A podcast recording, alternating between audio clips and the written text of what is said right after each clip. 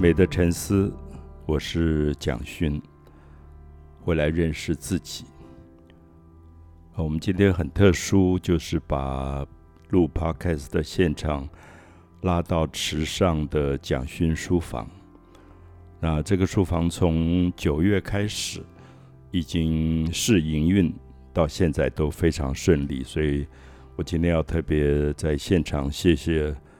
好多池上朋友的帮忙，像曹菊斌、曹姐、简大哥啊，简大哥是这次策展人，负责策展。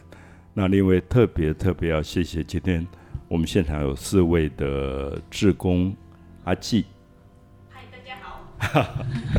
宇轩。嗨，大家好，我叫宇轩。宇轩。佩佩。嗨，我是佩佩。丽莲。Hello，我是丽莲。是我，我想在试营运的这段时间，其实我因为家人生病，所以我也不在台湾。啊，透过很多的呃资讯这样传来传去，那我知道一个空间能够让很多人进来坐下来，安静的感觉它九十年历史的一些意义。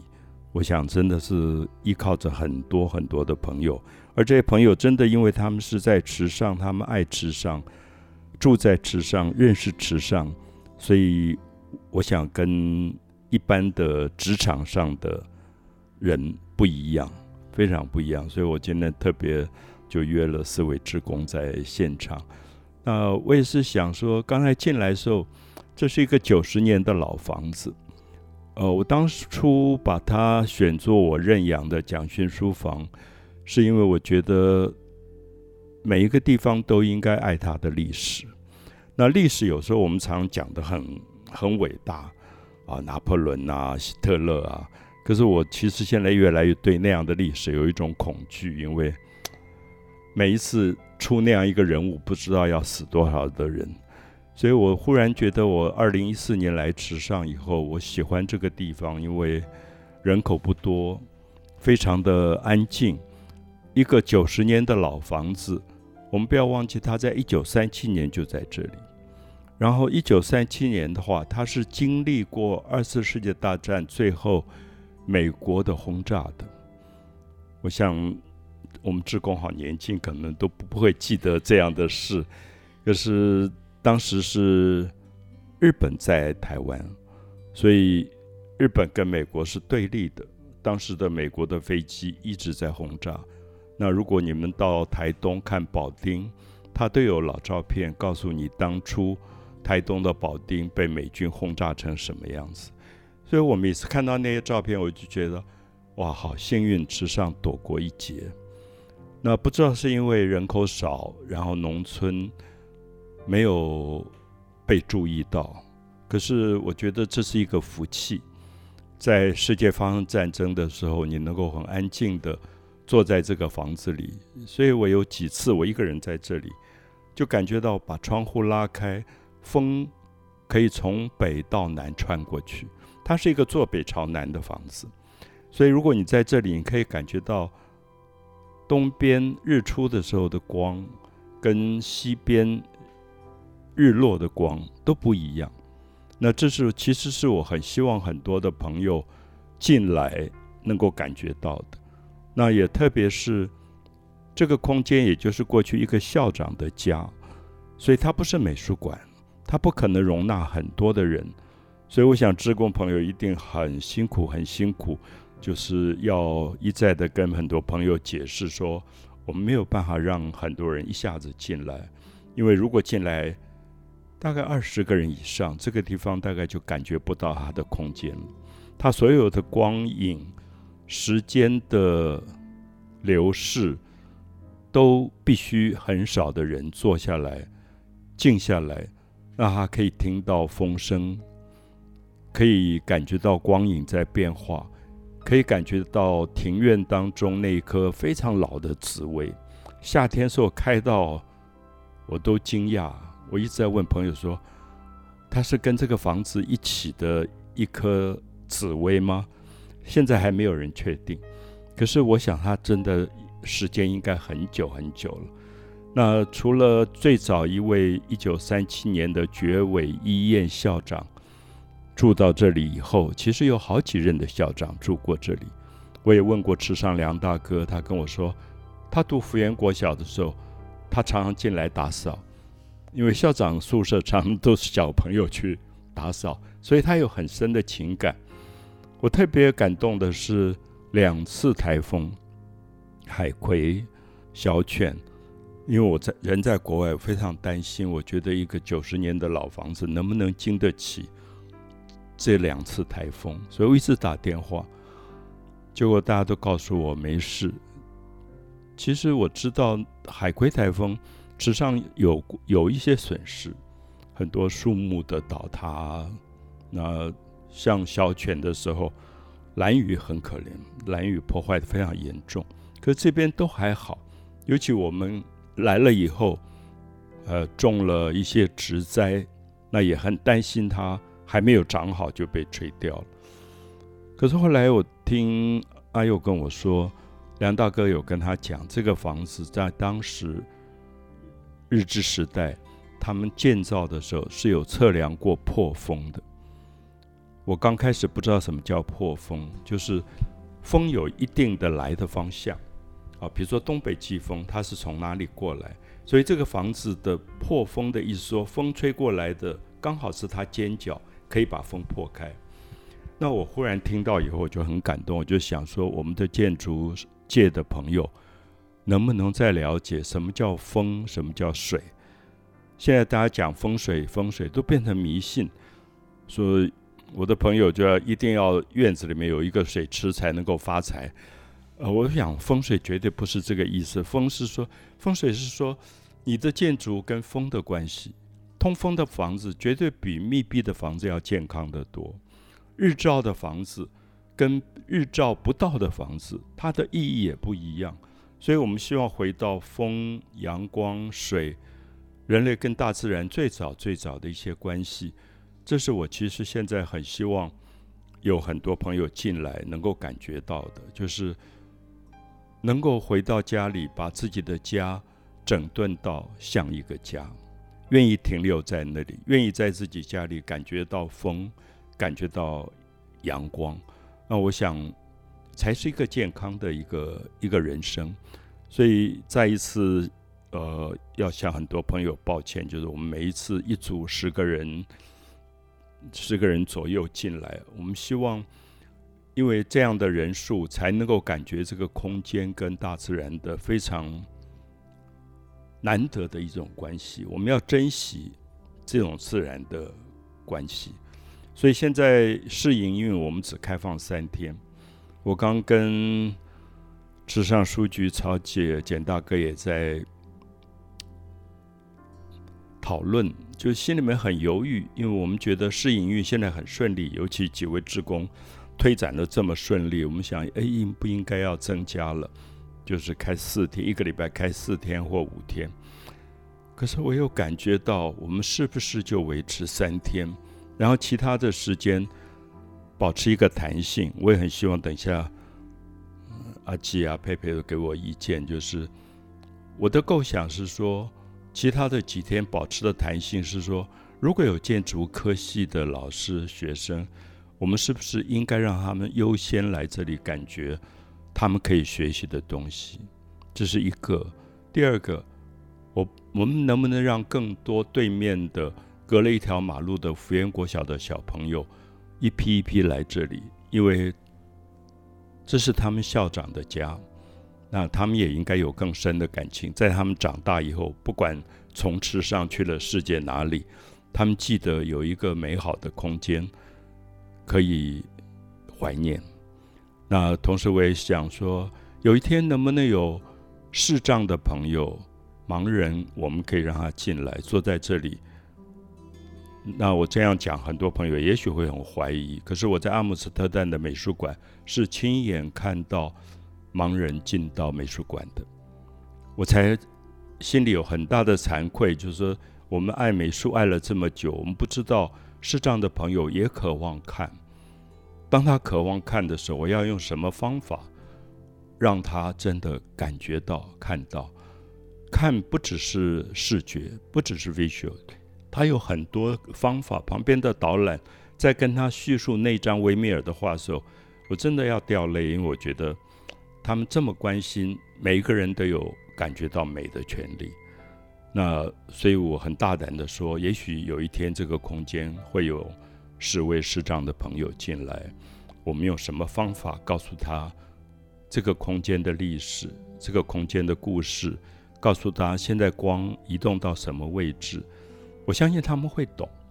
啊，这些可能是今天到现场我才觉得特别想跟几位职工朋友一起谈的。那我也要特别谢谢阿佑，因为我不在的时间，几乎书房是他一手弄起来的。那还好，我想阿佑很容易让别人喜欢，所以大概 几位职工都不会跟他合作无间。没有，真的是谢谢谢谢大家，有点不好意思。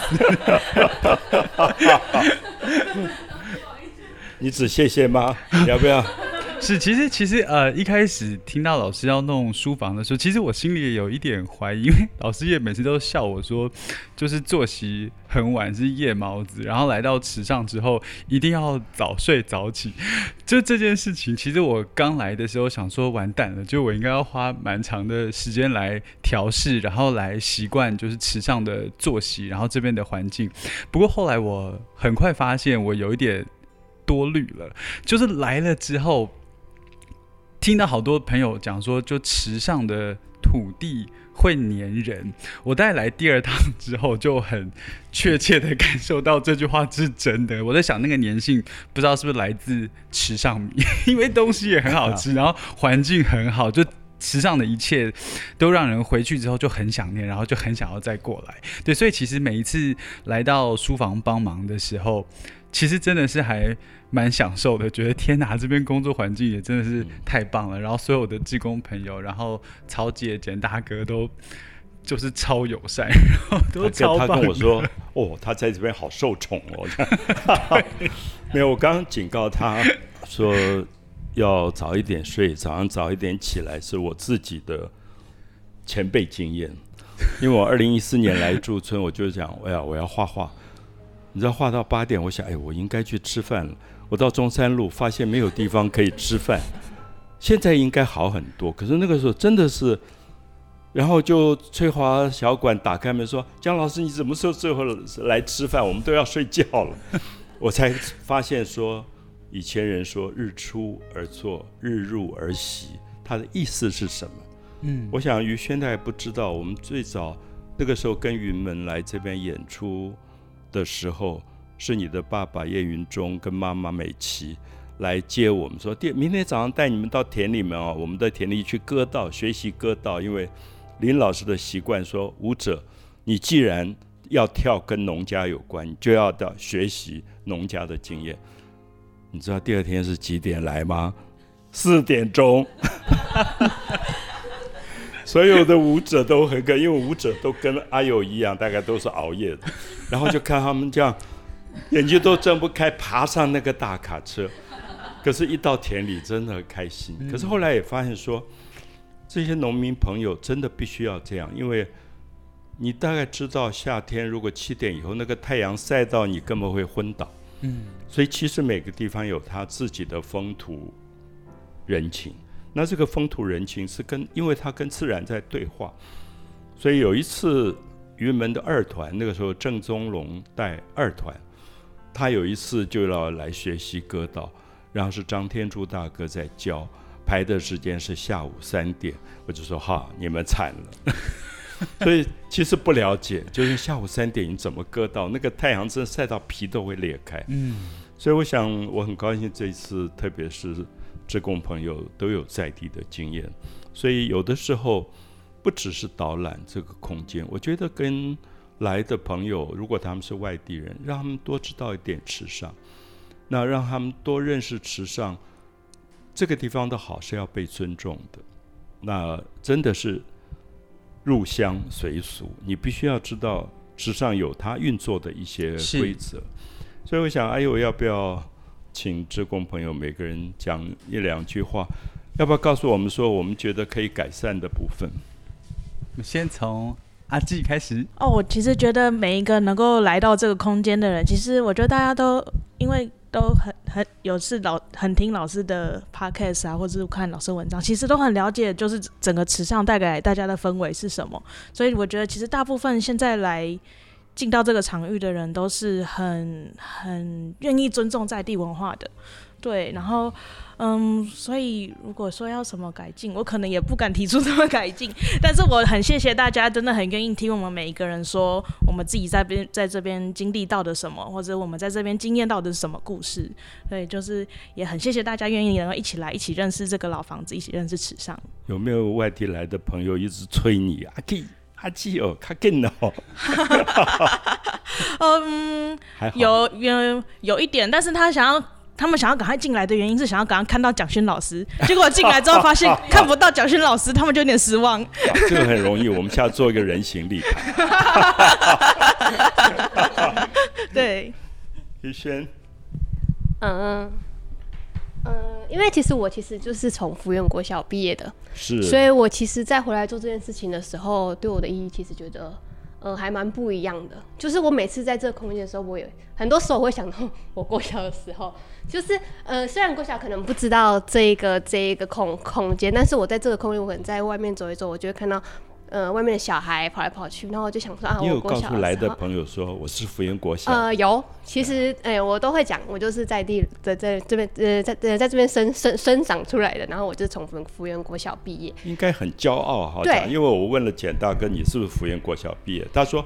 应该算，因为最后一年他去了台东，他觉得好遗憾，有没有在那边毕业？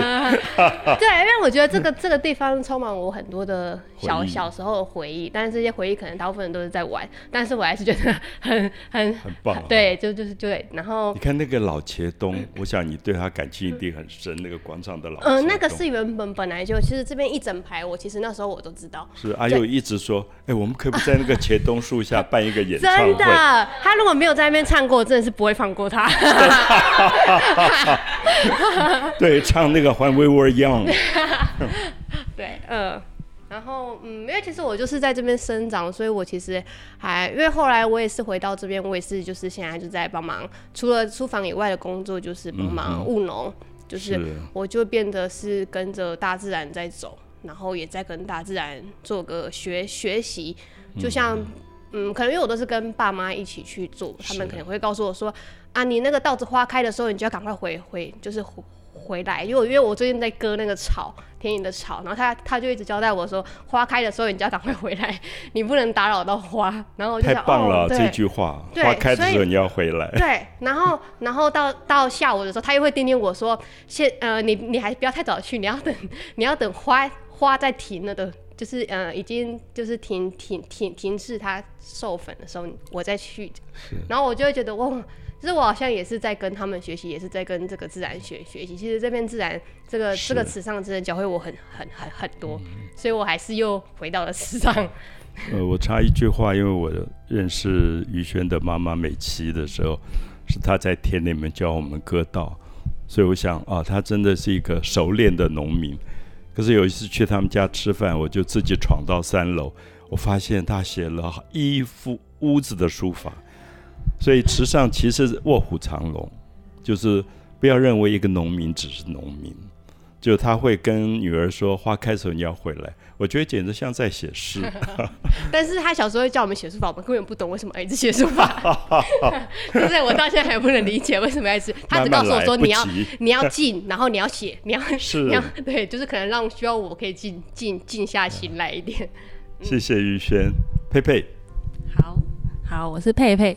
然后，因为我前阵子其实刚转换工作，然后那时候很有趣的事情是，我在心里许一个愿，我想要在一个老房子里面工作。嗯，然后我没有想到缘分来的这么快。那时候就是一就是国轩问我啊，有没有有一个小工作啊，要不要来？然后就发现哇，我竟然是要来这里，就是这这间老宿舍里面就当导览。我那时候非常的兴奋，就是我本身就很喜欢这些老建筑，因为我觉得它的。故事、它的氛围、它留下来的一些痕迹，都是有故事的。这些东西都很会让我很感动。然后，因为我其实是一个很喜欢到处跑的人，我之前在关山啊，在富里，然后这一阵子可能会多一点时间在池上，然后觉得说刚好有一个房子让我有一个。地方地锚吗？就是可以让我从这边又重新去认识池上，我觉得还蛮蛮谢谢这个机会，这个缘分。对，我们都很感谢池上，对、啊，谢谢佩佩、李莲。其实我我会来到池上是，呃，我之前其实在外面流浪了大概一年的时间，就是到各地去打工换书，算是认识台湾就对了。因为我之前早期是研究所一毕业我就去大陆工作，所以我觉得我对台湾不是很了解。那后来因为呃回来之后，我就觉得我想要找一个让我有归，就是有归属感的地方这样子。那后来就呃到处打工换宿之后，然后其实就是去年年底来到池上。那其实那时候，因为我小时候住乡下，就是类似也是这种，前面就是有田啊什么之类的。然后呃，我觉得好像小时候会觉得山上就是那些稻田都很无聊，但是长大之后就不知道为什么就特别怀念的感觉。嗯，对，然后来到池上，会觉得哎，好像有回到就是以前老家的感觉。然后其实呃，为什么后来会决定留在池上？其实有一部分原因也是因为老师。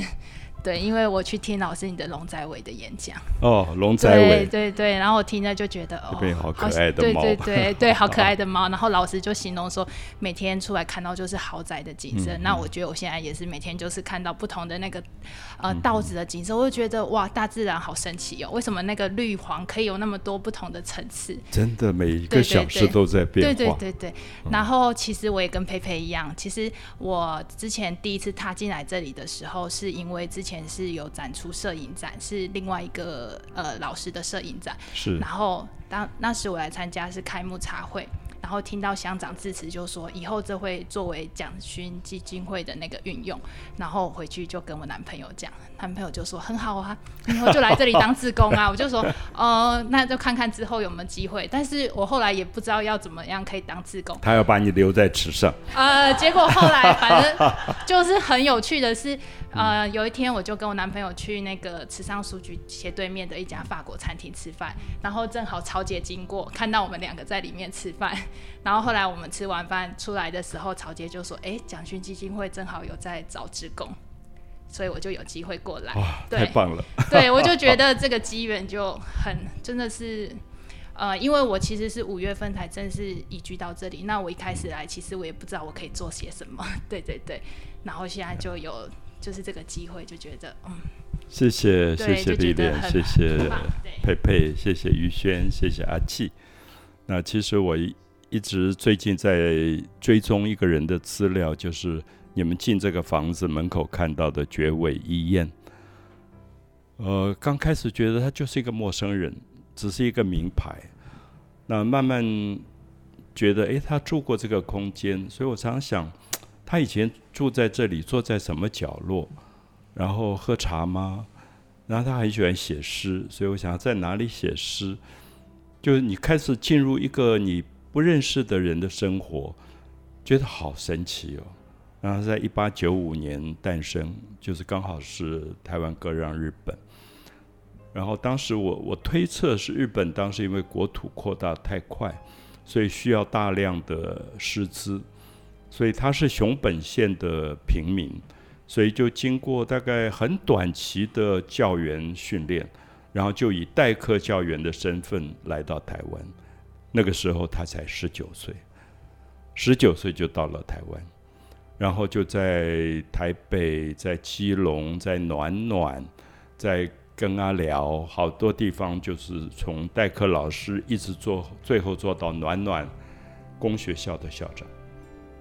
然后一九二七年，三十二岁来台湾十二年，然后就出了一件事情，因为我看到有一张我读不懂的日文的休职令，台湾总督府休职，休职就是免职。我想哇，完蛋，这校长到底出了什么事情？就好紧张。然后后来发现他，因为当时已经慢慢快要战争了，所以物资很缺乏。学校暖暖学校订的物资延期到，就拿不到物资，然后那个厂商就哭了，说拿不到物资，然后又没有钱，学校不可能先付你钱。那这个绝尾医院就非常的同情，就先把钱给他了。给他以后，他就觉得他违法，因为在公务上、采购法上这是违法，所以他就提出辞呈，引咎辞职。你不觉得很可爱吗？这种射手座就会做这种事情。他十二月十一号生的，就是很同情人，很善良，然后又很有担当，觉得他要负起责任。所以两个月以后调查没事，说东西也交件了，那所有的这个他也没有图利厂商，可是他就被下放到马兰国校，就台东。我不晓得应不应该用下放，因为。大概你今天在台北，然后忽然调职到台东，每个人都觉得好物主，我我一定是下放了。可是我觉得历史上有一个了不起的人，就苏东坡，他一直在下放。他每一次就从中央被贬到什么惠州啊、海南岛啊这样，因为皇帝很讨厌他，因为他就是讲话很直那种人。然后到了惠州，别人说你倒霉了，这样被下放。他说。哦，你知道这边荔枝多么好吃，因为北方都吃不到。所以我我要告诉朋友的是说，人生里面有很多别人觉得你被惩罚下放的时刻，可能是你最美好的时刻。所以这绝尾医院到了马兰国小，他写了十一首诗，写到鹿野，写到出路，写到大原，写到火烧岛，写到红头雨，写到悲南溪。写到他如何去听原住民在春小米的楚音木楚的那个声音，我觉得他真的太享受了。就他根本不觉得他被惩罚，他觉得是啊，谢谢你们给我这么好的礼物，来了东部。那么在台东一段时间，然后到一九三六年，他调到新开元，就是现在的万安村任职，做学校里的教职，然后。池上有一个很大的变化，是在一九三六年前后，火车站盖了，东部的火车通车，所以你们知道万安景园那边都比较偏，离火车站比较远，所以福源国小是因为火车站，所以迁到这边，从新开园迁到福源国小，所以就有了第一任校长就觉为一燕，所以我想这些都是。快要一百年前的故事，可是我真的很希望每一位职工朋友来这里的人都能知道这些故事的背后有人的温度。那这些人的温度是我们要继续传承下去。虽然不是伟大的历史，虽然可能只是一个人的历史，可是他的资料我还没有看完。我现在最紧张的是说，我大概看到一九四一，可接下来你知道就是战争了。卢沟桥事变爆发，然后他怎么办？我在读村上春树的《弃猫》的时候，他写到爸爸本来是寺庙里的住持，连爸爸都被抓去当兵，因为太缺兵了。那我在想说，我现在找不到资料，我不晓得觉伟医院有没有被抓去当兵，还是说如果一九四五年他还活着，那最后他有没有被遣返日本？所以现在有一位也在池上驻村的摄影家张苍松，那他在帮我写信到熊本县玉明郡，现在改成为玉明市，就是绝伟的家乡，去问市长有没有他的资料，那他最后在哪里，有没有他的照片？所以我会继续跟志工朋友报告绝伟医院的故事的 ending。谢谢，谢谢你们来。